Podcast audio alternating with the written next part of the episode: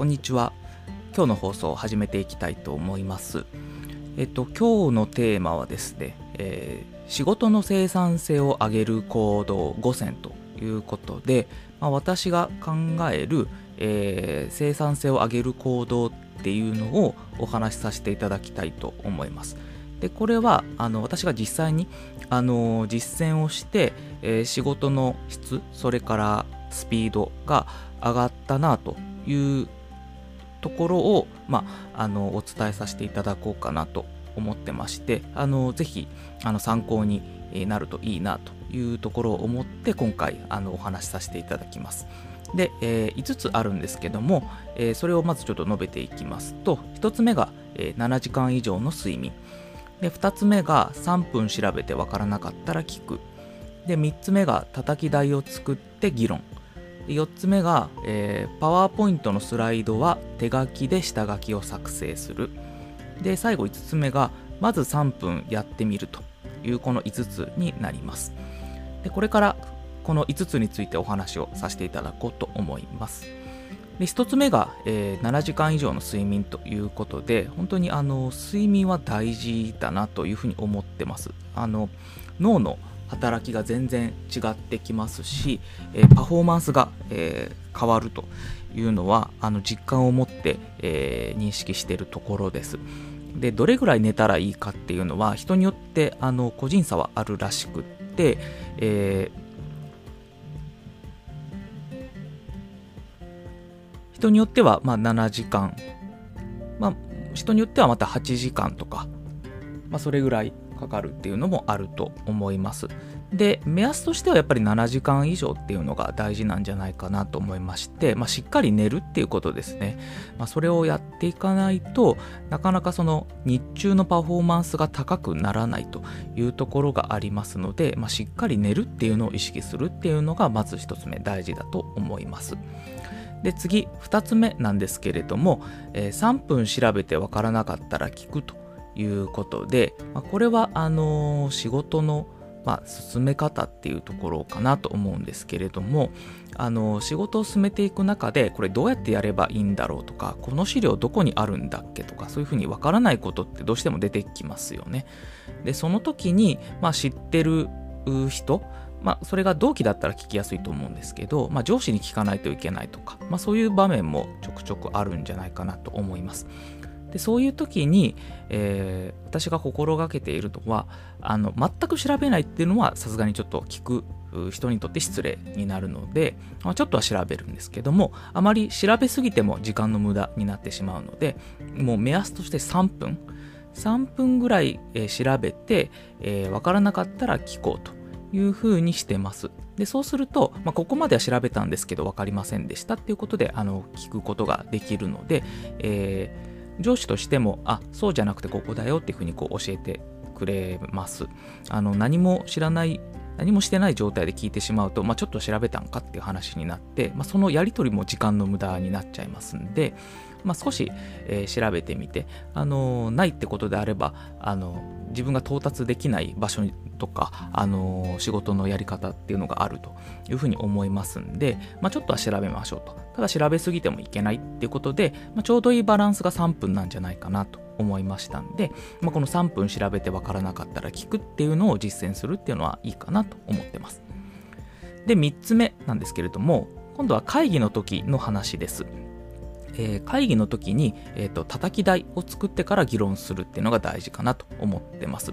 で会議っていうのは、まあ、そのやり方によってその生産性を上げる下げるっていうのはあの如実に出るあのものなんじゃないかなと思ってまして一番効率が悪いのは結論が出ない会議ってことですねただ言いたいこと言うので終わりってなっちゃうと何のための会議かっていうふうになっちゃうのでやっぱりその議論がうまくまとまるように進めていかないといけないと。で、その時に、えー、基準となるものっていうんですかね、その目安、叩き台となるような、えー、基本線というんですかね、そういうのがないと結構空中戦になってしまって、えー、言いたいこと言って終わっちゃうという形になってしまうので、やっぱりある程度のゴールっていうか方向性、考え方みたいなところを文書でまとめてみんなが見える形にしておいてそれをベースにブラッシュアップしていくっていうような形で進めていくっていうのがあの会議として一番いいんじゃないかなと思ってまして、まあ、私もあの会議を設定するときはそういうところあのポイントが何で議論したいポイントは何かっていうところをまとめて、えー、会議のセッティングをするようにしています。で次4つ目なんですけれども、えー、今度はパワーポイントの資料の作り方についての話です。でパワーポイントの資料ってまあ結構綺麗なあの図形を使ったりとか絵を使ったりとかあのレイアウトとかいろいろこだわったりすると思うんですけどそういうこだわりですね。その見た目のこだわりっていうのはちょっと後にしなきゃいけないなというのがあってまずは手書きであの伝えたいことが何かっていうのを、えー、書くところから始めるといいんじゃないかなと思います。どうしてもいきなりパワーポイントから立ち上げて作ろうとしてしまうとどうしても色をどうしようとかフォントどうしようとかあのこの図形の大きさどうしようとかそういうあの後半悩むべきとこで最初悩んじゃうことがあるのでその前に、えー、一体何を伝えたいんだっけっていうところをきちんと固めるという作業をやらないとあの細かい部分も決めれなくなってしまうので、まあ、まずはあのそれをやるのは手書きが一番いいと思ってるんですけど手書きであのどういうスライドを作りたいか、えーと、キーメッセージになるのは何かっていうところを考えてでそれで下書きを作ってそこから清書するっていうのがあのいいかなというふうに思います。で最後なんですけれども今度はまあ仕事の、えー、進め方のかんあのやり方についてなんですけどまあえっと、仕事をこう依頼された時とか、まあ、こういう仕事やらなきゃいけないって、まあ、お願いされた時ですよね。で、どれぐらい時間かかるかっていうのを一応まあ教えてもらえる時もあるし教えてもらえない時もあると思うんですけど教えてもらえない場合っていうのは、まあ、ちょっと見積もりをしないといけないと。でその見積もりをするときに、まあ、私が心がけているのは、まあ、とりあえずやってみるってことですね。まずは、えー、3分ぐらい。これも3分です。3分ぐらいやってみるということでで大体肌感覚をつかむということをやってます。でそれをしないとなんかあんまりこう正確に時間を見積もれないことがあの実感として多くて、えー、とりあえず取り掛かってみるとああとこれを調べるのにこれぐらい時間かかりそうだなとかこの資料をまとめるのにあと何分かかりそうだな。で報告するまとめでこれぐらいみたいな形でちょっと分かってきたりするのでとりあえずその手をつけてみる。っていうことから始めてみるといいんじゃないかなと思います。で仕事の中にはあのちょっとやってみることであ意外と早く終わりそうとかそういうのもあったりすると思うのであのまずは手をつけてみるっていうのは大事なあの考え方かなというふうに思います。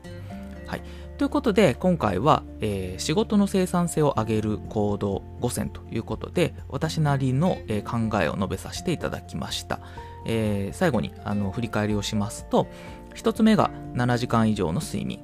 で2つ目が3分調べてわからなかったら聞くで3つ目が叩き台を作って議論で4つ目がパワーポイントのスライドは手書きで、え下書きを作成する。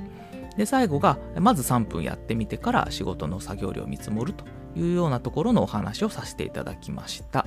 えこれについてまた、あのー、皆さんのご感想いただければと思いますのでぜひよろしくお願いいたします。